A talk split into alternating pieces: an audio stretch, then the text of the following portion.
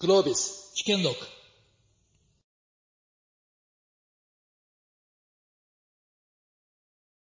えっと、まずちょっと皆さんのことを教えていただきたいんですけれども、皆さんの中で、えっと、あじゃあまずこれから聞きましょうか。えっと、卒業生の方。ああ、半分ぐらい。在校生の方。ああ、在校生の方の方が多いですね。わかりました。えっと、将来起業する、したいというよ思いのある人。あ、結構いらっしゃいますね。なるほど。もうすでに起業してるっていう方。あ、結構いらっしゃいますね。じゃあ起業、自分は起業家じゃないかもしれないけれども、こう、ベンチャーのマネジメントに入りたい。プロフェッショナルとして入りたいっていう、そういう方。あ、結構いらっしゃいますね。なるほど。わかりました。あの、皆さんにとって貴重な4本のケーススタディが今日ここに ありますんで、どんどん引き出して、あの、学んでいきたいなというふうに思います。あの、皆さんからのご質問をどんどん、あの、受けていきたいと思いますんで、よろしくお願いします。テーマはですね、IPO までに乗り越えた困難。そして、その先に見据えたものとはっていう、そういうテーマになってます。で、こう、僕のイメージですと IPO ってこう、荒波、こう、船に乗ってって、荒波を乗り越えて、そのこう、遠くに、荒波を乗り越えた先にある綺麗な美しい島みたいな風に、僕らから見えるんですけども、実際に島に登ったらもう、すぐにまたパブリックマーケットっていう荒波にさらされる。から島に登った瞬間にもうすぐにもう海にまた入んなきゃいけないみたいな、そんな感じじゃないかなと思うんですよね。なんで、あの、まあ、IPO に向けたテクニカルな知識を学ぶセッションというよりは、そういうこう、荒波を乗り越えてどんどんどんどん後悔していくっていう、そういう生き方とか、そういうキャリアとか、そういうことについて、あの、お話をお伺いできればな、というふうに思っています。じゃあですね、えっと、簡単に自己紹介を4人それぞれしていただきたいと思います。ちょっと無茶のお願いしてもいいですか？あの、自己紹介していただくんですけども、皆さんが過去に一番やらかした経験を聞かせてください。自己紹介の中に含めていただければと思います。じゃあ、池田さんからお願いします。あ、ちゃんと紹介しますね。えっと、カジー代表取締役 CFO の池田祐樹さん、アルムナイアワードおめでとうございます。ありがとうございます。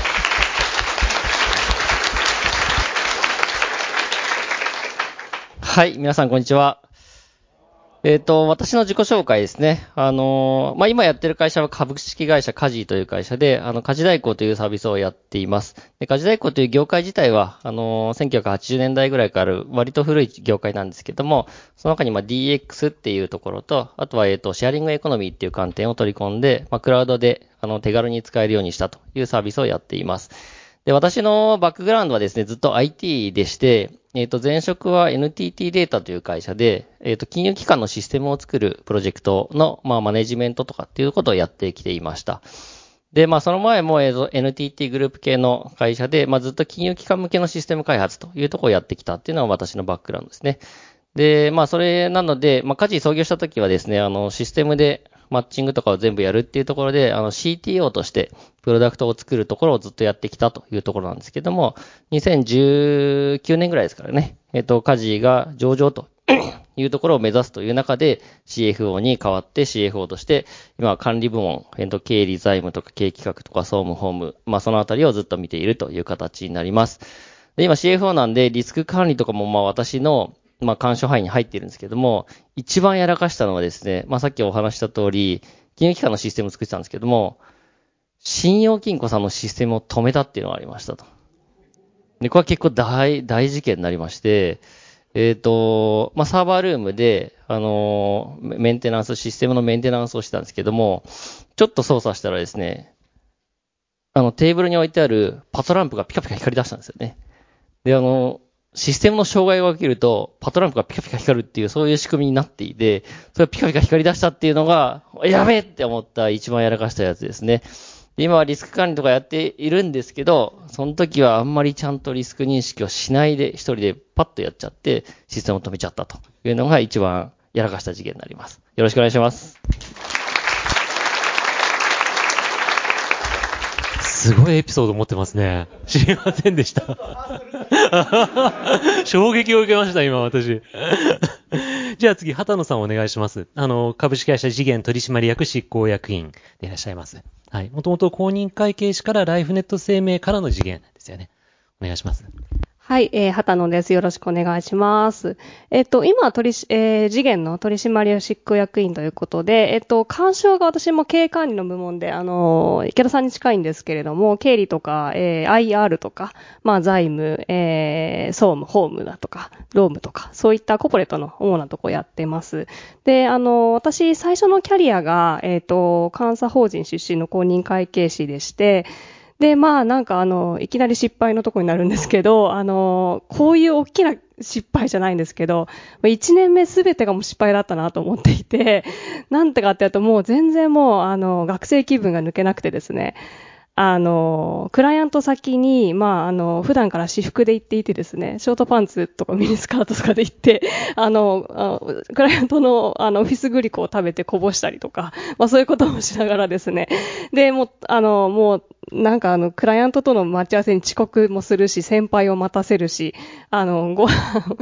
えっと、お昼ご飯食べて眠くなって、ちょっと、あの、トイレで寝てる時もあったりとかって、もうね、ほとんど1年目はほとんど仕事をしてるような経験がなかなかなかったですっていうぐらい、最悪な1年生出した。でも、まあ、そっから、あの、3年目、4年目ぐらいになってですね、あの、現場の責任者っていうのは、まあ、そんな人でも任されるようになってですね、やっぱりクライアントとの接触だとか、あの、重要な相談っていうのが直接やっぱ来るようになるんですね。で、そういったところから、まあ、あの、すっごい責任感っていうのが芽生えてですね、自分があの、答えたことがこんなに、えっ、と、クライアントの意思決定に反映されるんだとか、あの、やっぱりあの、自分がスピードを落としてしまうと、クライアントのあの、成長のスピードを落としてしてしまうみたいなところがあって、あの、やっぱ責任感が身についたことでガッとこう、意識が上がってですね、まあ、きちんと仕事するようになったっていう経験があります。まあ、そこからやっぱりあの、自分当事者として責任感を持って仕事するのがすごく、あの、好きで、まあ、そういうことを、あの、あの、モチベーションにできるなっていうふうに思って、まあ、どうせだったら当事者で、あの、会社の中で、えーっと、まあ、きちんとあの自分の意思意思を持って、えー推進していく立場になろうということを決めまして、まあ、ライフネット生命っていう、まあ、IPO 直前の会社に入りまして、えーそこでまあ経理実務とか を中心に、えー、と引っ張っていてですね、IPO をしました。で、その先ですね、あの産休育休も実は、えーっと、経験してまして、まあ、子供を産んで産休育休に入ったんですけれども、その時にですね、やっぱり、あの、休む、物理的に休むっていう経験をしたことで、あの、仕事をできるってなんて、あの、ありがたい時間なんだろうっていうふうに思って、あの、もちろん子供はすごく可愛くて、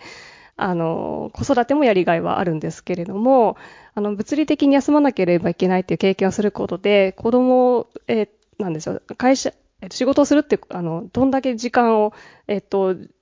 えどれだけ、あの、自分の時間価値を上げられるかってすごい考えるようになりました。まあそういうところを経験して、ま仕事を復帰したんです。復帰して、あの、やりがいもあったんですけれども、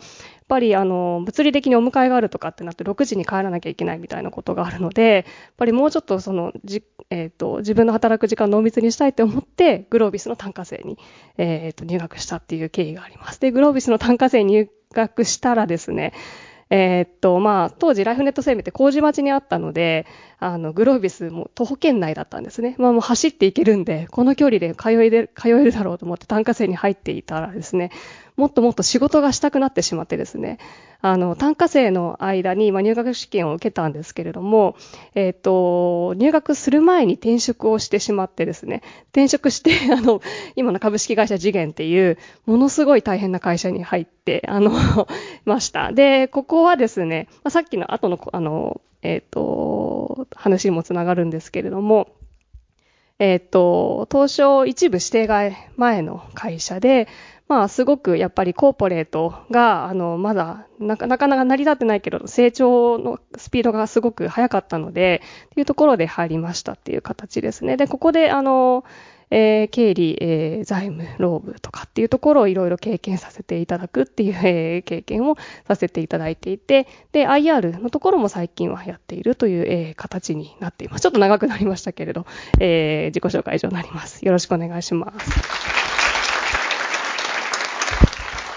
畑野さん、ありがとうございます。あの、今、その経理財務っていうふうにおっしゃいましたけど、もう少し今の仕事を詳しくお伺いしたくて、何かこう、どういう、えっと、財務の、あ、ごめんなさい、管理の執行取締役執行役員で、その管理部門を統括していらっしゃるんですよね。そうですね。あの、おっしゃる通りです。多いですか、今？あ、そうですね。あの、まあ、全体的に統括するんですけれども、まあ、あの、経理ですと、例えば連結決算、決算、I、IFAS もやってるんで、IFAS の決算を、えー取りまとめて、それを発表するっていうところもそうだし、IR だと投資家ミーティングも行っていますし、まあ、ファイナンスだと、まあ、上場後になるんですけれども、あ、で、大事なことを言わせたんですけど、次元ってあの、非連続成長のために M&A を積極的に行っている会社なので、そのための、まあ、デッドの調達っていうところは、あの、やりますし、えっと、それをやった後の、えっと、PMI っていうのがコーポレートが実はすごく大変でして、あ PMI の、ポストマージャーインテグレーションですね。はい、はい。みたいなところも含めてやっていますという形ですね。はい。じゃあさっき全体会が小沢さんで M&A 面白いよっていう風に言ってた M&A をガンガンしていらっしゃるわけですね。あ、そうですね。はい。ありがとうございます。では次に早川さんにお話をお伺いしたいと思います。えー、琉球アスティーダスポーツクラブ株式会社代表取締役、アルムナイアワードおめでとうございます。ありがとうございます。恐縮でございます。ありがとうございます。あの、本当に貴重な賞をたまりました。本当ありがとうございます。あの、やらかしたことという、です。あ自己紹介メインでお願いします自己紹介。あ、あの、中野さんから、あの、はい、あの、激しいツッコミが入りましたので、はい。あの、まあ、先ほどの軽く申し上げましたが、ちょちょっと複雑な経歴で、あの、琉球アスダの奇跡っていう本を、あの、もしよかったらご覧になっていただければと思うんですけど、あ素晴らしい本です私も読んだんですけど皆さんぜひあの、あ、全然、あ、無理しないでください。はい。琉球安屋の奇跡って、全然無理しないでくださいですね。はい。あのまあ、もともと19で、まあ、親父が会社を潰して、まあ、蒸発して、新聞配達やって、お金貯めて、で、夜間の大学行って、大学3年で起こした会社がたまたま急成長して、で、その25で会社を離れて、2年半ほど、あの、ダサい半数スーツを着て、あの、一回総理大臣になった、あの、畑務というですね、人間のもとで勉強しまして、で、28歳で、えーまあ、19から思った思いを叶えたいと思ってですね、衆議院という選挙に、あのもう、最も安定しない公務員ですね、なろうと思ってチャレンジしたんですけど、まあ、間違えずにですね、落選をしまして、はい。えーこれは、あのいわゆる、まあ、あ有権者の判断で本当正しいなというですね、えーことでですね、あの思った次第ですけど、でそれで、まあ、2年で全て資材投げ打って、えーもう、あのとんでもないお金を使ってしまいました。まあ、落選して、えー翌日から月3000件歩いてですね、え7万人の講演会組織を作ってきました。えーそこでやっぱりこう、まあ、お金もなくなって東京戻って、えーそこからまあ様々な会社の企業様から、あまあ、最初の創業期に、えーまあ、ご指示をいただいていた、あまあ、企業様からアドバイザーになってくれとか、顧問になってくれとか、えーそういったところで70社から80社ほど様々な会社の経営に立ち会ってきました。えそこでまあ、何社も IPO に立ち会ってくる中で、えまあ、もういいかなと、もう、いわばお金はもういいだろうと、えまあ、それなりにこう、まあ、お金もそこまで苦労しないだろうということで、沖縄に12年前移住しました。うん、で、まあ、そこで、まあ、琉球大学で教えたりとか、いろんな大学で教えたりとかする中で、えたまたま先ほど申し上げた5歳で始めて15歳、またお金をかけしてチャンス、えーそういった、あまあ、志にぴったり、えーあったことによって、えーまあ、卓球というですね、えまあ、非常にマイナーなスポーツチームを引き受けてしまいました。で、そこでやっぱりこう、感じたことっていうのが、なんでこんなにスポーツにお金を出すとか出してる会社って少ないんだろうって。で、それってやっぱりこう、例えばスポンサー様になっていただいたとしても、全くガバナンスが効いてない環境、つまり経理と財務が一緒である、まあお金、え受け取る側と使う側一緒である、また簡単な PLBA しか出してない、貴重な資産をお預かりする、またご投資をいただく、またスポンサー様になっていただくにあたって、当たり前にガバナンス化して、当たり前にディスクロージャーして、なおかつ一社も上場してる会社がなかったんですね。海外って、例えばマンチェスターさんとかで約3000億ぐらいに時価総額になってます。えつまり、え本来であれば、適正なガバナンス、適正なディスクロージャーをして、夢と感動を与えるスポーツにお金の循環を作んなきゃいけなかったわけなんですよね。それが、いわば J リーグだとか、もろもろで、えリーグの規則によってそれができなかった。それ自体を、まあ、突破していこうということで、えなんとか突破をしていったということでございます。で、まあ、やらかしたこととしては、やっぱりこう、まあ、メジャースポーツではなくてですね、えマイナースポーツのチームを引き受けてしまったというのがですね、えやらかしたことだと思っております。はい、はい、はい、はい、と思っております。はい。あの、あ、あこれあの、あ、え、そういった感じですよね。はい、はい。あ、ああの、あ、あ、今は、あの、あれですよ。あの、まあ、良かったなと思います。あの、もう、でも、あの、まあ、今、あの、でもちょっとやらかしたなというですね。あの、もう妻からもしょっちゅう言われるんですよ。もうね、あんたね、別にスポーツチームやらなくてね、えーもう普通にね、生活して東京と行ったり来たりしてね、やってたらもうね、全然もう働かなくていいじゃないって言われるんですよね。うん、でもなんか、あ本当にそれを言われるたびにですね、僕の人生やらかしたなって、今思ってる次第でございます。あ、今はすごい楽しくてですね、ハッピーでございます。はい。早川さん、あえての質問なんですけど、誰から引き受けたんですか？あの、ここにいないですか？松下浩二さんって。さっき同じ部屋でやってたパネルであパネリあの方に騙されたんですよ、僕。あの、ちょっと立っていただけますか？あの、あの、あの方にですね、もう僕、お会いしてですね、銀座の喫茶店でですね、熱く語られて、あ、これやってみようかなと思って、で、そこで引き受けたら、ちょっとだけ話がち、あ、全然違う。あ、そんなことないですね。はい。で、それで、あの、まあ、あーまあ、正直申し上げて、あの、松下被害者の会っていうのを今作ってましてですね。はい。で、あの、ですが、あの、小路さんに会ったら、あのですね、あの、大先輩すごい仲良くしますよですね。あの、本当に被害者では、あちょっとあるんですけど、はい。あの、まあ、加害者と被害者の関係ということで、まあ、あの、でもやっぱり小路さんが、やっぱ本当にこう、え海外でこれだけドイツとかロシアとかでプロリーグがあるのに、え日本でこれだけ卓球が強いプロリーグがない。で、マーケット800万人いる。で、中国に1億人いる。で、我々、深井ちゃんも取締役に入ってますし、張本智和もうちのチームに入りました。つまり世界を取りに行くっていう、日本人の体格に合ったもので世界を取りに行くっていうのは、僕は卓球しかないと思ってます。そういった意味で、あの、浩二さんからやらかされましたけども、僕はやらかそうと思ってますね。はい、今考えております。本当、浩二さんいつもありがとうございます。はい。ありがとうございます。あの、上場してるスポーツチームっていうのは今日本で初めて唯一でしょうかね。そうでございます。あの、これですね、あの、これまた浩二さんにすっごい大変なご迷惑をおかけしたんですが、あの、原則はあの、えー各リーグにですね、あの、譲渡制限、いわゆる、えー主要な株主移転の場合については、あいわばあリーグの理事会の許可が必要だとかですね、そういった規定があるんですね。でそうなってくると、僕は最初に証券会社あと交渉したときに、あ、この規定があったら絶対上場できませんって、まあ、当然言われたんです。で、あだったらこれどうしたら上場できるんですか？って、J リーグでもそういった規定がある、B リーグでもそういった規定がある、でも T リーグでも当然あったんですね。で、小路さんに当然相談しました、理事の皆さんにも相談しました、証券会社監査法人と交渉する中で、いわゆる理事会の通達、いわゆるこの規定については、上場会社、海外海外の、また国内の、いわば市場に上がった場合については、この規定は適用しないという理事会の解釈通達っていうのをいただいたんです。で、そうなってくると、えーいわば上場した場合については、その規定が、えーいわば適用されない、つまり譲渡制限会社ではない状態になるっていう確約を取って東証に持ち込んだら、あ、そっかと、じゃあ上場したんだったら、いわば制限なくなるんだねって、それ理事会の許可 OK だねっていうところも無理にあの、工事さんにですね、はい、あの、覚えてますか？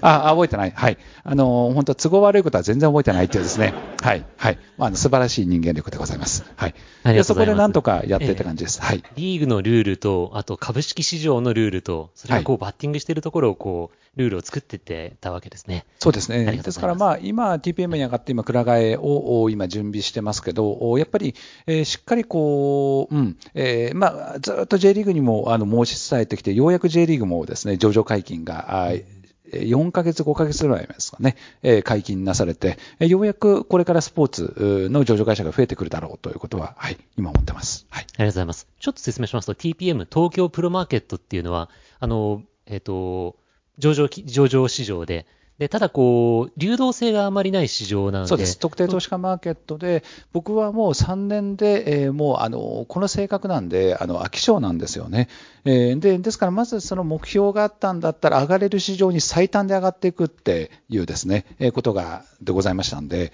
ですから、今、流動性が、あいわば低い状況のマーケットなんで、それを今、はい、変えていくという形で。ですから、これもあの3年以内にやらないと飽きてしまうんで、今、あの、はい、その上にステップアップすることを狙っていらっしゃる、そうですね。はいあの、いいご報告ができるんではないかという状況までは、はい。頑張ってます。はい。ありがとうございます。では、お待たせしました。中野智也さん。えー株式会社アイプラグの代表取締役 CEO ですね。上場は中野さん2021年の IPO ですよね。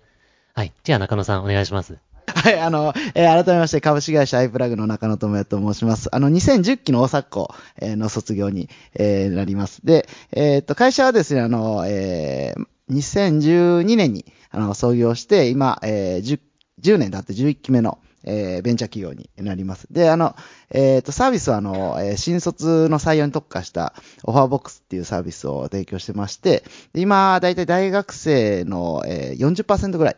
が使っていただいてて、で、企業は今1万1000社ぐらいですね、え導入いただいているような、えそんなサービスを、え提供してます。で、えっ、と、昨年、まあ、会社の規模でいくと、昨年の、えっ、と、売上で30億ちょいですね。で、利益で3.6億とかになってまして、今、従業員が205名とかの、えー規模感になっております。で、先ほどね、ごご紹介いただいた通り、あの、えっ、と、創業9年目でマザーズに上場できたというような感じなんですが、えーそんなに綺麗にですね、行くわけがないんで、あの、私はどっちかというと人生しくじりまくってる系なんで、あの、まずあの、えーしくじった話を言うとですね、あの、さっき話を聞いてて、あの、聞いてる間にですね、琉球アスリートの奇跡、アマゾンで買っちゃったんですよ、あーこれが一番のしくじりかなと。すあの、あのすいません。何冊ですか？いや、一冊でしょあー社員さんが205名いる。あすいません、あの、時間が押してるんで。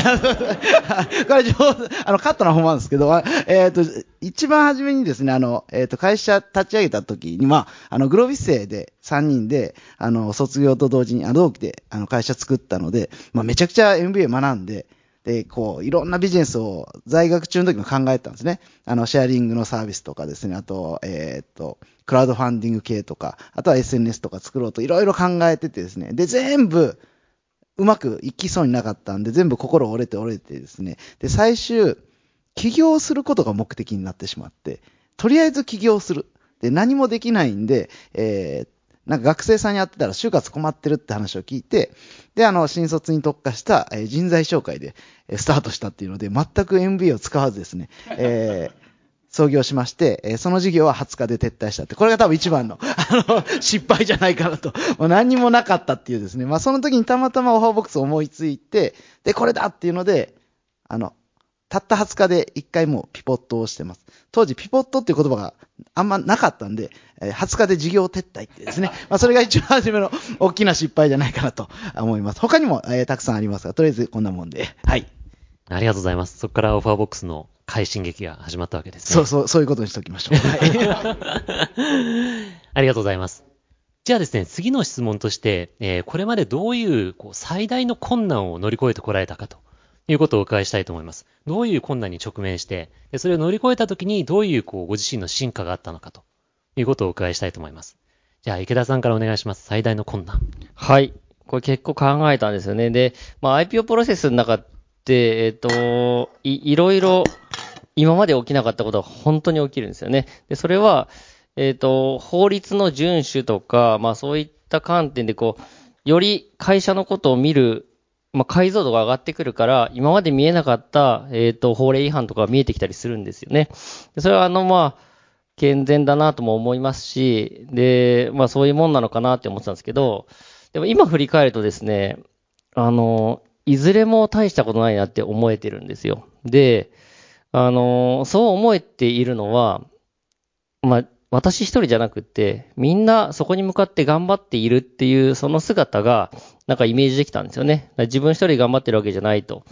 で、それがあったから、なんかこう乗り越えてこれたなって思っていて、で、その原体験も振り返ってみたんですけども、社会人2、3年目の頃ですね。で、まあその頃って、自分がこう、お給料もっともらいたいとか、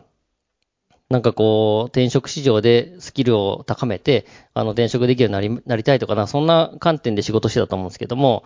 あるプロジェクトでですね、本当にプロジェクトが、まあ、システム開発のプロジェクトって炎上すると本当に悲劇なことになるんですけども、あの、炎上して、なんかこう、自分としてもですね、ああ、もうこれ死にたいなって思った時があったんですよ。で、私、前浜に住んでまあ、夢の国の前浜ですよね。で、前浜に住んでて、あの、会社行くときにあの、ディズニーランドをこう、遠目に見ながら行くんですけども、ああ、これは死んだら楽になるだろうなって思った時があったんですよ。で、その時に、なんかこう、プロジェクト炎上した後にいっぱいいろんな人がそのプロジェクトを助けてくれたんですよね。で、まあそれは会社がプロジェクトを立て直すために、あの、そのプロジェクトにいっぱいいろんな人を入れてくれたんですけども、その経験がですね、なんかこう自分のためじゃなくって、この人たちと一緒に同じ成果を取りに行きたいとか、この人が、えっ、と、支えてくれているから、えっ、と、自分もそれに応えようっていう、そういう、こう、意識の変化を芽生えさせてくれたなと思っていて、で、それが今でもずっと続いてるかなって思います。で、IPO プロセス本当大変なこといろいろあったんですけども、なんか社員がみんなそこに向かって頑張っていると。で、その、こう、それをちゃんと認識できたから、なんか自分もずっと前を向いて進むことができたなっていうふうに思ってます。ああ、ありがとうございます。なんか、私、あの、カジの監査役を一時期やっていたので、あの、カジの取締役会よく出てたんですけど、カジをこう揺るがすようなこう大変なトラブルが何回か起きて、でもそのために池田さんが、こう、あんまり動揺せずに、というかこう、静かに正しい方向をこう指さしていたなっていう印象がすごくあって、で、こう、乗り越えていったんですよね。なんかそれの背景には、あの、そういう経験があったのかなと今話を伺ってて思いました。ありがとうございます。畑野さんお願いします。はい、えー、私のそうですね、困難な経験というところですと、あの、まさにちょっと次元に入社した直後ぐらいが一番大変なだったなと思ってまして、なんでかっていうと、先ほどちょっとお伝えした通り、あの、M&A が主要な戦略になっていてですね、で、あの、まあ、コーポレートの私部門なので、まあ、普段すごい、あの、なかなかあんまり皆さんの目に留まってないかもしれないんですけれども、やっぱりなくてはならない、あの、なんだっけ、お給料を支払いするとか、あの、まあ、取引先に支払いするとか、経理締めて決算開示するとかって、まあ、なくてはならない機能なんですけれども、あの、なかなかその、あの、なんだろうね、あんまり経営者の目に留まらないような部門っていうところで、ただその、やっぱり M&A を加速的にやっていくと、会社がどんどん増えてって、あの、いくわけですね。で、あの、えっと、私が入社した時は、えっと、まさに入社する直前にもう、あの、コーポレート部門が正直もう、ボロボロ、ボロボロって言っちゃあれなんですけど、やばいっていうことで、本当にもう採用が、あの、最優先事項だっていうところでした。で、一部の指定外の準備ももうすでに始めていた頃です。で、当時はなんか、例えば経理マネージャー3人いるのに、半年以内に全員辞めますとか、まあそういうようなところで、で、入社した時も、半年いる人が、ベテランと呼ばれていたりとか、みたいな人のところがあって、で、あの、やっぱり蓄積していく業務なので、あの過去の経緯とかがわかんないと、もう何もわかんなくて、私もあの、急にやっぱり責任者候補みたいな感じで入って、あの、わ何もわ、右も左もわからなかった、会社のこともわからないからメンバーに聞くんですけど、メンバーも、あの、先月入りましたみたいな人とか、あみたいな人ばっかりで何にもわからない。だけれども、なんかこう前に進めなきゃいけないし、あの、相談されたら決めていかなきゃいけないみ、みたいな状態だでした。で、さらに、あの、会計士ってバックグラウンドと、まあ、あの、ライフネットっていうところで、あの、経理の経験とかあったんですけれども、加えてあの、自分がその転職したいっていう一つの目標であったロームとか総務とかって横に広げたいっていうところがあったので、自分はなんかそれちょっとやりたいなと思って入ったので、やらせてくださいって最初に言ってたんですね。なので、あの、欲張って全部取ってたんです。で、あの、やらせてくださいって言って、その、先ほど自己紹介にもあったの、責任を取りに行くっていうことをミッションに自分の中で置いていたので、やったはいいものの、特にロームとかってやっぱすごい奥が深くて、給与計算どうやってあの正しくしたたらいいのかとか、どういう初めてだったりしたんですけれども、その中で頼りになる人が辞めていったりとかっていうことが続きました。で、あの、みたいなところで、あの、先ほどなんか皆さんで同じ目標を持ってるっていう話あったんですけれども、そういうのも全然感じられなくてですね、あの、取った人が辞める、取った人が辞める、またはメンタル不調に落ちるみたいなことが立て続けに起こって、やっぱり自分もすごいすり減るんですよね。で、あの、せっかく一緒に頑張ろうって言って入社させた人が、そういう状、あの、やっぱり辞めますってなって、あの、やっぱ、あなんかこう、期待に応えられなかったっていうところとかがあって、あの人の期待にも応えられないし、あの会社の期待にも応えられてないな、みたいなところが、あのすごくありました。で、どういうふうに乗り換え、越えてたかというと、これ特効薬全然なくてですね、もう、一個一個紐解いていくしかなかったですね。あの、わからないんだったら、もうわからないなりに自分で情報を集めて、まあ、決めて前に進める。これはやらなくていいって決めるみたいなことを、一個一個全部紐解いていきました。まあ、そういうのをやってる間に新しいまた M&A が来て、で、特にあの、なんでしょうね。あの、上場、大きい会社からのカーブアウトの案件だと、あの、もともとホールディングで経理とかやってたのを、事業だけ譲り受けるから、コーポレートなしのまま来たりするんですよね。そうすると自分たちで全部やんなきゃいけないみたいなことがあって、急になんかその引き継ぎ間も3ヶ月とかで、あの、わけもわからない、わけわからないって言っちゃあれなんですけど、事業がくっついてきて、またそれを、あの、連結決済やんなきゃいけないみたいなプレッシャーに苛まれましたけれども、あの、もう大きいところだけ抑えれば大丈夫、ちょっとしたミスは大丈夫っていうスタンスで、まあメンバーを安心させながら、あの、あの、なんか、トラブルが起こった時も、まあ絶対責めない、まあ、ここまででいいって決めるみたいなところを、あの、まあ、リスクマネジメントしてたっていうのがやっぱり大きかったかなと思います。で、今思えばこれ、あの、本当に続けてったってだけで、今、まあ4年ぐらいそこから経っているんですけれども、まあ振り返ってみるとですけれども、やっぱりあの、何もわからないところから、えーここまで整えてきた。今はもうその半年とかで辞める人ほとんどいないですね。あの、1年、2年とか、もう勤続年数、会社の中でも多分最高位ぐらいなんじゃないかっていうぐらい、みんな安定して残ってくれていて、モチベーションも高くやってきて、むしろその M&A とかは、あの、もっと来ないかっていうぐらいのマインドでやってくださるメンバーがたくさんいて、むしろ、あの、来ないと飽きますみたいな ぐらいの人たちがいっぱいいるので、すごい力強い組織になったなと思っています。なので、まあ、やっぱりあの、えっと、自分が、あの、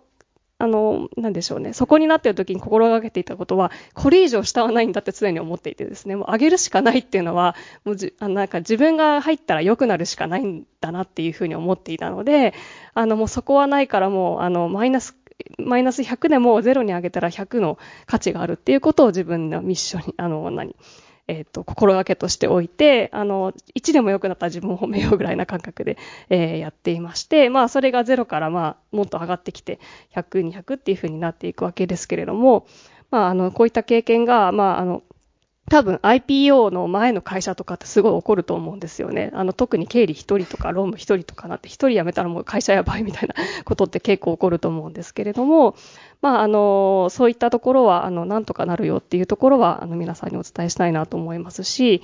あの、やっぱりゼロから作ってきた経験っていうのは、これから自分も役に立つなと思うし、まあ、なんかあの、一回やったら何でもできる気にもまたなっているっていう形で、他に難しいことはあんまり来ないんじゃないかなぐらいに、えー思って、あの、これ、今後も未経験なことにチャレンジできるという、あの、強さが身についたなとは思ってます。ああ、素晴らしい。ありがとうございます。なんか、畑野さんのお話を伺ってると、こう、火事が起きてるところに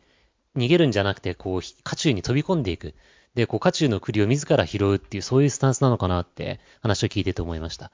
なんかそういう、さっきもこう、責任を取りに行くっていうふうにおっしゃいましたけど、そういうこう、自分の生き方を決めていらっしゃる。過去にも成功体験があるんでしょうかね。どっからそういうこう、スタンスにスイッチが入ったのかお伺いしたいんですけども。あそうですね。これも、はい、あの、先ほどのちょっと自己紹介の時と被りますけど、やっぱり、あの、クライアントから頼られた経験とか、あの、やっぱり、あの、そうですね。頼られると、まあ、なんでしょうね。期待に応えなければいけないので、まあ、その、えっと、アウトプットを出すために必死で自分はインプットをつけるみたいなところを、あの、プロフェッショナルのファームのの後半のところで学びまして、で、やっぱり、あの、失なんでしょうね。あのーはい。結構、えーと、違う答えをしたときに会社の意思決定が間違うみたいなこととかも何回かはあったんですね。なので、まあ、そういうところで、あの、自分の責任をいかに、あの、広範囲にとって会社をこういうふうにもうちょっと導きたいみたいなところまでイメージして、あの、会社に伝えるかとかっていうふうに考えるようになった頃から、あの、えっ、と、自分の意識も変わったし、事業会社に入っても、あの、うまく責任とリンクするような経験だったかなというふうには思います。はい。こういうマインドの人がそのスタートアップのマネジメントには必要なんでしょうね。ありがとうございます。では、早川さんお願いします。最大の困難。もう、あの、琉球アスティアの奇跡に書いてるんですからですね。はい、あ、それはまあ、あの、ちょっと、あ はい、はい、そうです。はい。中野さん、あの、ちょっと桁が違います。はい、はい。100、あ、すいません。失礼しました。あのー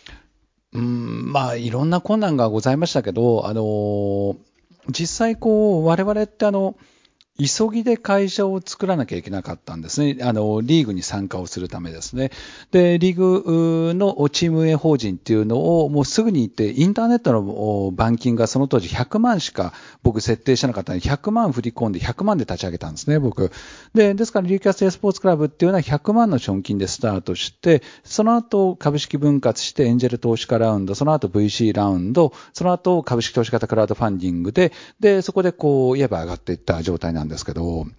これってあの初物ばっかりだったんですね。つまり、まず株式投資型のクラウドファンディングを活用してると絶対上場できないっていうのが、なぜか世の中の通説になってたんです。うん、ですから、もう証券会社を持ち込んでも、東証に持ち込んだとしても、これ反射チェックしてるんですかって、いや、当然してますって、あの、もう口座開設するときも当然ね、その証券会社してますし、それプラス株を買っていただくときには当然してます。それに対して、仮にこう、反社と判明した場合については、母価で買い取るっていう条項もつけてるんですね。えー、ということは、ここまでやってるんだ、大丈夫でしょって、じゃあもう一回反射チェックしてくださいとかですね。で、なおかつ株式会社型クラウドファンディングで初めて、プラスアルファプロスポーチームで初めてっていうことでしたんで、ですから一回我々をこう OK してしまうと、続々また持ち込まれたら、もう承認せざるを得ないっていう状況にならざるを得ないんじゃないかって、当然こうお考えになるわけですよね。ですからもう本当に逃げ回られました。あの、本当こう何度も持ち込んで、えー、実は質問状で7回まで来ましたですね。す、え、べ、てご説明を申し上げました。で、僕は堪忍袋の方が切れてしまって、12月の初めに、もう期末を乗り越えたらまた上場伸びるっていう状態になった時に、ちょっと待ってくださいと。もう僕は絶対に完璧に準備してるし、もうどこを突っ込まれても全部答えられますって。だからお願いですから、もう本当に一回面談してくださいって言って、で、実はもうあの12月のあのなんか4、5日ぐらいにですね、えー、もう当初のご関係者様6名にですね、えー、もうズームでもうあの4時間ぐらいですかね、もう何でもお答えできますって、もう一点の曇りもないし、全部準備できたんで本当にお願いしますって、もう何でも、もう誤解があるんだ何でも聞いてくださいっていう状態まで持っていって、ようやく、まあ、あの、あまあ、その方向にしようかって思っていただけたんですよね。で、それがもう不思議なのが、あの、ちょうどですね、その翌年の、こう、いえば TPM っていうのは、あいわゆる上場を引き受けたよっていう、その、やっぱ公に公開する日があるんですよね。で、やっぱ、あの、いわ承認と同じようなイメージですけど、その発表が15時半にあったんです。で、それで、あ、ようやくと思って、実は、その日の18時からですね、我々日本一決定戦って、つまり、まあ、あの、日本一のクラブチームになれるかっていう日だったんです、実は。ですから、なんと、15時半に上場が対外公表されて、18時に、いわば我々は日本一のクラブチームになりました。と、当然、東京のチームに絶対勝てないって言われてたチームなんですよね。それが勝てた。つまり、同時に叶ったんですよね。えつまり、だからこう、もう散々跳ねられてもね、散々こう、誰からどう言われようとも何か新しい道を切り開くときに、絶対そこに対して賛同していただける方って少ないし、絶対無理だって言ってくると思うし、逆にその審査機関から含めて、え当然こう、周りの方々から否定されると思うし、で、そういったときに、やっぱり完璧な準備をして、え完璧な理論を組み立てた上で、完璧な PDCA を回していったんだったら、絶対、諦めずにややりきれば、なんとかなるんじゃないかっていうことが思いました。そういった意味で、なんかね、えー、順調に全ていくかって言ったら当然いかないのは当たり前であって、それにあたってやっぱり諦めないって、絶対やりきるっていう、なんかこう、ものが、なんか困難な場面が実はちょこっとだけありました。はい。いや、ちょこっとだけっていうか、すごいですね。いやいやいや、もうあの、それ、琉球アスリアの奇跡に書いてます。はい。はい。はい。すいません。はい。あそうそう。はい。いや、中野さんほど苦労してませんね。はい。ちょっとだけ私から解説させていただくと、あの、グロービス卒のその起業家の方でも何人かいらっしゃいます。あの、普通にベンチャーキャピタルから資金調達がうまく、そうはいかなくって、で、エクイティクラウドファンディング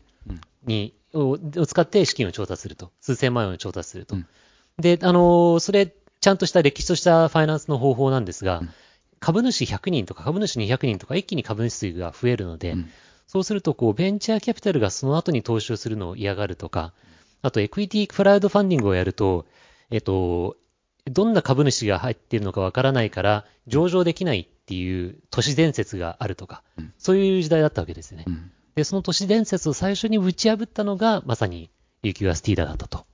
いうことですね。やでもあのファン株主という概念は僕ものすごく重要だと思うんですね。スポーツチームであってもそのファン株主の皆様で9分21秒で1000万集まってたんですけど、あのつまり、これってあの金額的には低い、しかしながら、あいわばそこで株主になっていただいたら、グッズを買っていただいたり、試合に来てくれたりとか、ね、アスリアトークンを買ってくれたり、さまざまな形広がっていく。えつまりその、えー、まあ、投資の話って大体、僕もあの、まあ、50ぐらいスタートアップに出資をさせてもらってますけど、やっぱりこう、なんか仲間内だけで終わっちゃうじゃないですか。だったらあそこいいねっつって、で、こう、で終了みたいな、強いものがどんどん強くなって終わっていく。えでも、えー、一般的な、ね、30万、50万しか出せない、えー、しかしながらそういった、でもベンチャーに対して投資をしたいっていう方々ってものすごくいるんですよ。えー、つまりその光の当て方を変えるっていう僕の生き方としても、やっぱり強い、えー、投資家だけが勝てる、ね、大金を持ってる人間だけが勝てるんじゃなく、小ぶりの投資家であってもベンチャー投資ができるっていう時代を作っていくべきだって僕は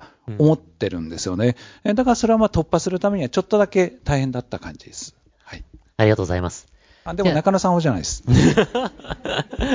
じゃあ、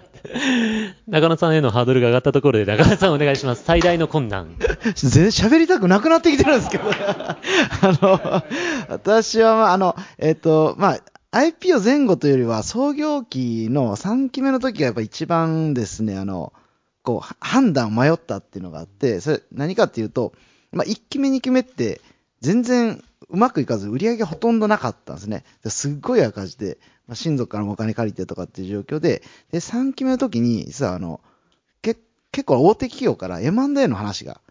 あったんですよ。で、その条件とかも、その代表の方は話してても、条件はまあ、社名も従業員も全部残して、で、サービス名も残して、で、その上で、あの、まあ、資本を入れて、で、あの、営業スタッフも入れてっていうので、まあ、どう考えたって、ね、論理的に考えたら絶対そっちの方が、ミッションビジョンを達成できるんですよね。っていう状況だったんですよ。で、まあ、さらにあの、断ったら、まあ、ね、ほ、抱えるわけだから、敵になるっていうような状況で、で、当時多分ね、会社の残金200万もなかったと思うんですよね。まあ、そんな状況だったんですよ。で、まあ、一回、もう、あの、まあ、創業メンバー話して、どう、論理的にどう考えても打った方がいいんで、で、もう一回、あの、二人集めて、まあ、2年ちょい頑張ったけど、もうちょっとここで一旦打って、ただ僕らも経営を続けていくんで、あの、まあ、し、あの、大手の中に入って、これ実現しようっていうので、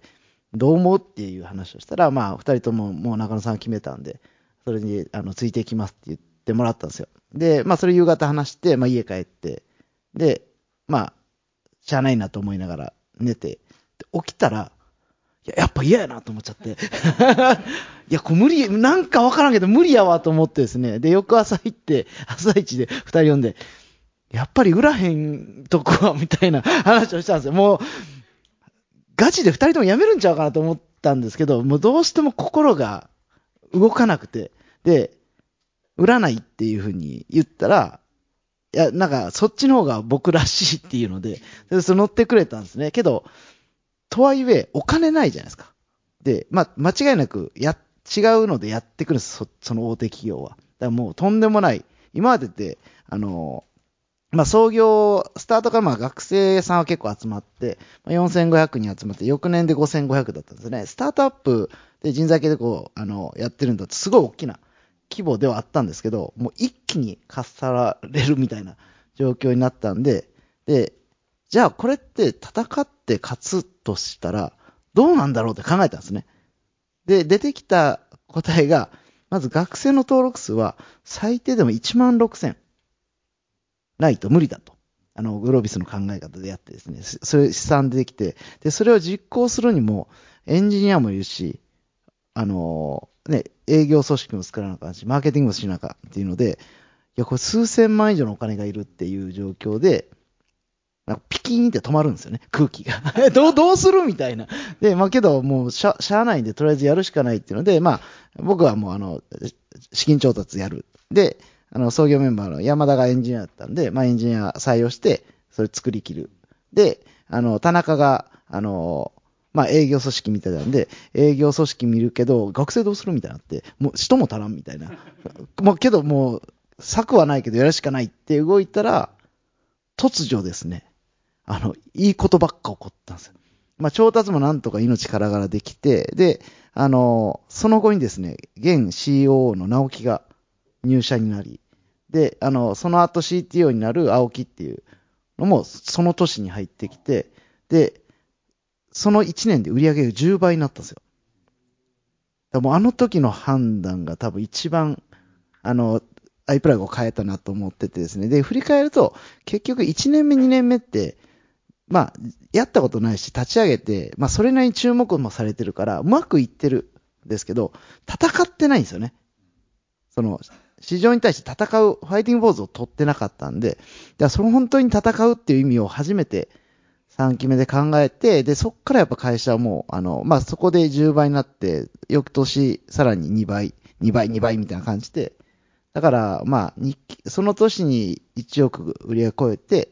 で、次2億、4億、7億、10億みたいな感じだったんで、だからいきなり会社が変わったっていうのがその瞬間だったかなと思うんで、まあ、ね、あの時の判断が逆だったら、もう全く今がないと思うと、ね、怖いなっていうのと、まあなんか、直感を信じてよかった、みたいな、ね、っていうのはありますね。はいその判断した時は当然もうベロベロだったんですよね。ちゃうちゃうちゃうちゃう、飲んでへんって。飲んでない。怒られるわ。それも朝やないかい。じゃあですね、ここから先は、あの、皆さんのお力を借りて、皆さんにさらに、この4人の話を、あの、引き出していただきたいと思います。じゃあ、挙手をお願いします。で、3人ずつ、あの、取っていきたいと思いますんで、お願いします。えっと、じゃあ、この方、前の女性の方と、あとそちらの茶色い服の方と、あとそちらの、えっと、メガネの方、お願いします。じゃあ、先にどうぞ。はい、えー、2018期東京校の今津と申します。と私は今、あの、スマートニュースというまだ上場してない会社におりまして、で、と改めて、あの、4名の皆さんにお聞きしたいんですが、あの、IPO の魅力を聞きたいです。というのも、入社してからすごく多くの周りの方にも、まあ、社内でも、あの、上場しないのとか、どうしてもなんか日本の中にいると、その時価総額のランキングとかの、こう、リンクが送られてきて、なんかすごいねって言われたりとか、でも実際やってることってこう、いいニュースを届けるっていうことなので、まあ、どこかに買われた方が、多くの方に届くんじゃないかなと、まあ、ビジネスの中で働いてるものとしては思って、まあ、魅力を聞きたいなと思います。ありがとうございます。で、茶色い服の方お願いします。はい、お話ありがとうございました。2019英語クラスの竹内健吾と申します。えっと、私現在、あの、半導体のスタートアップで経営企画やってまして、あの、IPO に向けて進めているんですが、あの、市況環境がこの、まあ、今年から非常に悪いという中で、ただやっぱりここまで頑張って進めてきたので、なんとかしたいけど、バリエーションっていう話になると非常に苦しいというところもあって、皆さんがもしそういう立場だったら、今、行くか IPO に、それとも待つかというところをぜひ伺いたいと思います。よろしくお願いいたします。ありがとうございます。じゃあ次お願いします。2021期の川幸と申します。えこちらから皆さんのひな壇を見ていると、何かこう、キラキラされていて、メンタルの強い人たちが困難に打ち勝った、みたいに見えてしまってるんですね、今。で、見えてしまってます。で、えっと、困難にたあの遭遇した時に、どのようなメンタルで戦われていたのか、その会社に行きたくない、もうここで飛び込んじゃおうかなって思われた時に、その時、助けてもらうまでの間にタイムラグがあると思うんですよ。本当に会社に行こうかな、飛び込んじゃおうかな。その時に3日か何日か分かんないけど、本当にどうやってその会社に行ってたのか。なんか瞑想してたのか、薬飲んだのか、医者行ったのか分かんないけど、その辺を教えていただけると、みんなの励みになるかな。会社に飛び込むっておっしゃったのは、えっと、起業する前？はい、えっと、舞浜にいた時に、もう、飛び込んじゃおうかなっていう、ね、例えばそういう困難が数々多分あられたと思うんですけど、はい、その時にメンタルでどうやって本当に会社に行くとか、嫌だな、もうやめちゃおうかなっていう。時に。じゃあちょっとだけ一般化して、その起業家が一番メンタルに厳しい時にどうやってそれを乗り換えた乗り換えたのかっていう問いにしましょうか。ありがとうございます。じゃあですね、えっと、まず、えっと、上場のする、えっと、厳しい逆境において上場するときの、えっと、価値に、バリエーションのことですとか、それについて、えっと、池田さんにお話を伺って、あと IPO の魅力とあとメンタルの話について、皆さんどなたからでも結構です。の後でコメントをいただければと思います。じゃあ池田さんまず、竹内さんのご質問ですね。はい。あの、カジはですね、えっと、2022年の2月22日に上場してるんですね。スーパー猫の日なんですけど、でその時って、あの、ウクライナの戦争が、えっと、翌日とかその翌日ぐらいに始まるとか、言ったら、えっと、去年の12月からマザーズマーケットがすごい落ち込んでいて、えっ、と、マザーズ指数もすごい落ちているし、まあ、そうそうたる企業がこう、は半分になっているとか、そういう感じの状況でしたと。で、まあ、その中で行くか行かないかって、まあ、それも経営判断なんですけども、その、上場の目的をどこに置くかというところによるのかなと思ってます。で、うちはですね、カジという会社は、あの、家事代行サービスやってる会社なので、お客様の家の中に入っていくサービスですと。っていうことを考えたときに、やっぱ、えっ、と、そこには、その会社に対して信頼できる会社であるっていうことが、あの、結構大事じゃないかなと思ってるんですよね。なので我々は、あの、まあ、家の中に入っていくサービスで、まあ、上場準備のプロセスって本当にこう、外から見て信頼できる会社であるかどうかっていうものを示していく、まあ、その準備をするプロセスだと思っていて、あの、まあ、それを対外的に示せるものが上場という位置づけに置いてたので、あの、そこは行きましたと。で、そこは本当上場の目的によるかなと思いますね。あとは、まあ、既存の株主、まあ、あの、既存の株主さんとかが、まあ、VC とか入ってたりすると、このバリエーションでいけるかみたいなところは、株主がどうその上場の目的に理解を示してくれるか、かなというふうに思いますね。ありがとうございます。じゃあ IPO の魅力と、あとはメンタル、どなたからでも結構です。はい。えーっと、まず、魅力はか、かなりあると思います。あの、私も上場して1年ちょい経ちましたけど、上場して悪、悪かったと思ったのは本当に一個もないですね。いいことは多いと思うんで、なんかあの、してなかったらって考えても、起こ起こないことたくさんあるっていうところで言うと、多分、上場できるんだったらやっぱしに行った方がいいかなっていうふうに思います。で、あとあの、バリエーションの話ですけど、やっぱかなり重要なところで、あの、上場の時にどれだけ外部から資金調達する額があるかっていうところで比較するのが一番シンプルだと思います。他の方法、調達の方法があるんだったら、だし、あんまりそこで調達する必要がないんだったら、多分行った方がいいと思いますね。あの、どこかでやっぱ戻ってくると思うんで、行ける時しか行けないみたいなのがあるんで、まあそんな風に判断するのがいいんじゃないかなと思います。で、メンタルの話は、ちょっとこれ言うと元も子もないみたいな感じなんですけど、私の考え方だけお伝えすると、えー、アイプラグで起こったことで、腹が立つことはないです。理由は簡単で、僕が作ったんで、作らなかったら怒ってないことなんですよ。っていうふうに考えるようにしててですね。多分皆さんも何何何かしら選択してるじゃないですか。この会社に入ったとかって。それ選択したのは自分なんで、その先で起こることにイライラしてもとか後悔しても、選んだ自分が悪いわけなんでっていうふうに考えるのが、僕は結構シンプルなんで、だま基本的に何か起こっても作ったのが自分だから自分が悪い。で、もう切り替えるしかないなっていう、そんな考え方になってます。共感があるかどうかわかんないですけど、そういう感じですね。はい。ありがとうございます。じゃあちょっともう少しお受けしたいので、あと2問、あと2人お願いします。じゃあそちらの方と、あとは、えっ、と、そうですね、そちらの、えっ、と、後ろの方の方ですね。はい、お願いします。じゃあまずこちらの方からお願いしますあ。、はい。えっと、2015期福岡の一ノ瀬と申します。よろしくお願いします。あの、当社もあの、3年前に上場したんですが、あの、正直あの、ちょっと良くなかったなと思うこともあって、皆さんどう考えられるかなとお聞きしたいです。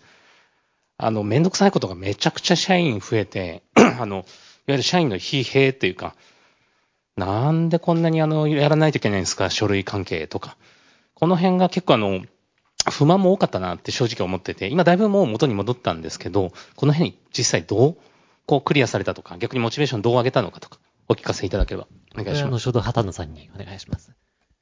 お願いします。あはい、えっ、と、貴重なお話ありがとうございます。えっと、英語 MBA, のえー2017のえ田中と言います。今私も、えっと、まあ、ベンチャーの会社で、えっと、まあ、その上場準備という中で、まあ、COO という、まあ、役をやらせていただいてるんですけども、こう、いかに、こう、上場に向けて、こう、全社を巻き込むかっていうところを、まあ、一番こう、課題として、えっと、守ってまして、もう単純な話、もう残業減らすっていうところも、なかなかこう、あの、社員、あの、現場のメンバーの、まあ、理解得るの難しかったり、あとやっぱりこう、対外的、あの、まあ、あの、株主様とかに、まあ、示している、まあ、あの、今後のあるべき姿っていうところが、まだ足元できてないところもあったりするのを、いかにこう全社を巻き込んで、それを実現していくかっていうところを、あの、なかなか苦労しているところありますので、ちょっと上場前のそういったご経験伺えるとありがたいです。はい。ありがとうございます。じゃあまず一ノ瀬さんのご質問ですね。その上場した後の社員の疲弊みたいなところ、畑野さんからお願いします。あ、はい、ありがとうございます。私も、えーっと、ライフネット生命の後と、まあ、次元、いずれも上場直後だったんで、あの、疲弊とか、まあ、あの、なんだろう、組織の変化結構感じました。で、具体的にはやっぱりそういう内部統制系の書類とか、そう、押印とかみたいなの業務はやっぱりどうしてもやっぱ増えますね。で、特にうちも M、次元だと M&A してるんで、非上場の会社からそれこそカーブアウトして次元に入ってきた場合とか、急に書類とかが増えて、なんでこんなめんどくさいことやんなきゃいけないんですかみたいなのも、えー、ありましたね。それはまあ一定やっぱしょうがないのかなっていうところがありつつ、やっぱり私たちのコーポレートの部門とかから、あのーやっぱり、えっと、サポートしていることは、まあ、や、えっと、丁寧に説明することと、まあ、毎度感謝の言葉を述べるとか、あるいはそういう、まあ、効率化についてを、やっぱりあの、セッションを設けて、あの、順次改善していくっていうのは、まあ、やり続けているところはあります。で、疲弊のところでもう少し、あの、別のところで言うと、やっぱりあの、会社の、なんか、なんて言うんでしょうね、組織、えっ、と、そういうガバナンス面が強化されたことで、会社のスピ成長スピードが、えー遅く感じているように感じる社員が増えたっていうのは、あの、多分結構いましてですね。それがなんかちょっとモチベーションの低下に、えーつながることはあるとは思うんですけれども、本当に会社が成長してるんであれば、やっぱり上場会社として開示していくわけなので、そこで、あの、これぐらい成長してる、あれぐらい成長してる、次はそこを目指しているんだっていうところを、まあトップだったりとか、まあ経営陣から示し続けるっていうところで、あの、一定こう、あの、ラインは戻ってくるのかなっていうふうには思います。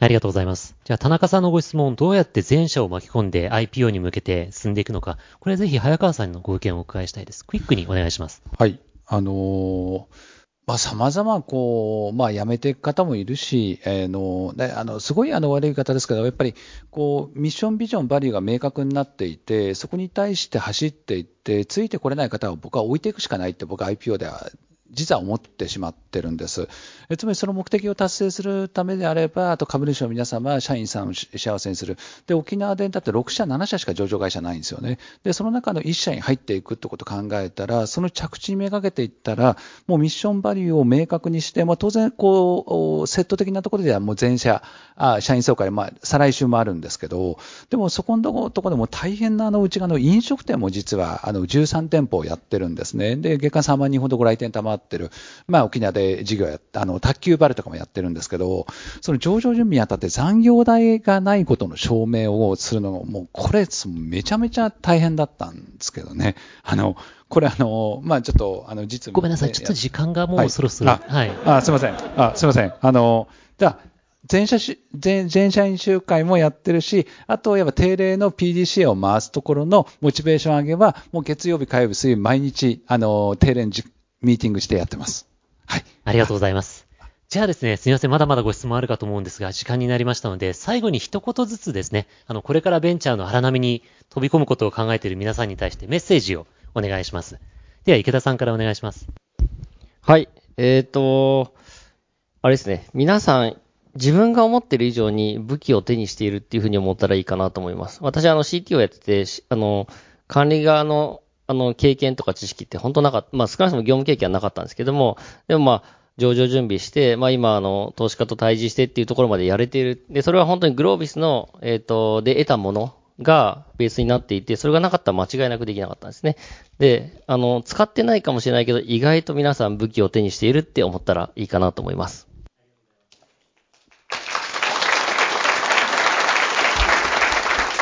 はい。ちょっとあの、池田さんと被るんですけど、まあ、あの、えっと、やったらできるっていうふうに思ったらいいと思います。で、あの、やっぱりやったことないからどうしようかなって足踏みしてることでも、あの、やったら意外とできたりすると思うので、あの、皆さんがやんなかったら、じゃあ誰がやるんだぐらいに、あの、思ったらいいかなと思います。それぐらい、あの、皆さんすごい勉強されてると思うし、そういう志の方が多いと思うので、自信持って、あの、起業したり、えー、起業の後のプロセスも取り組んでいただければいいかなと思います。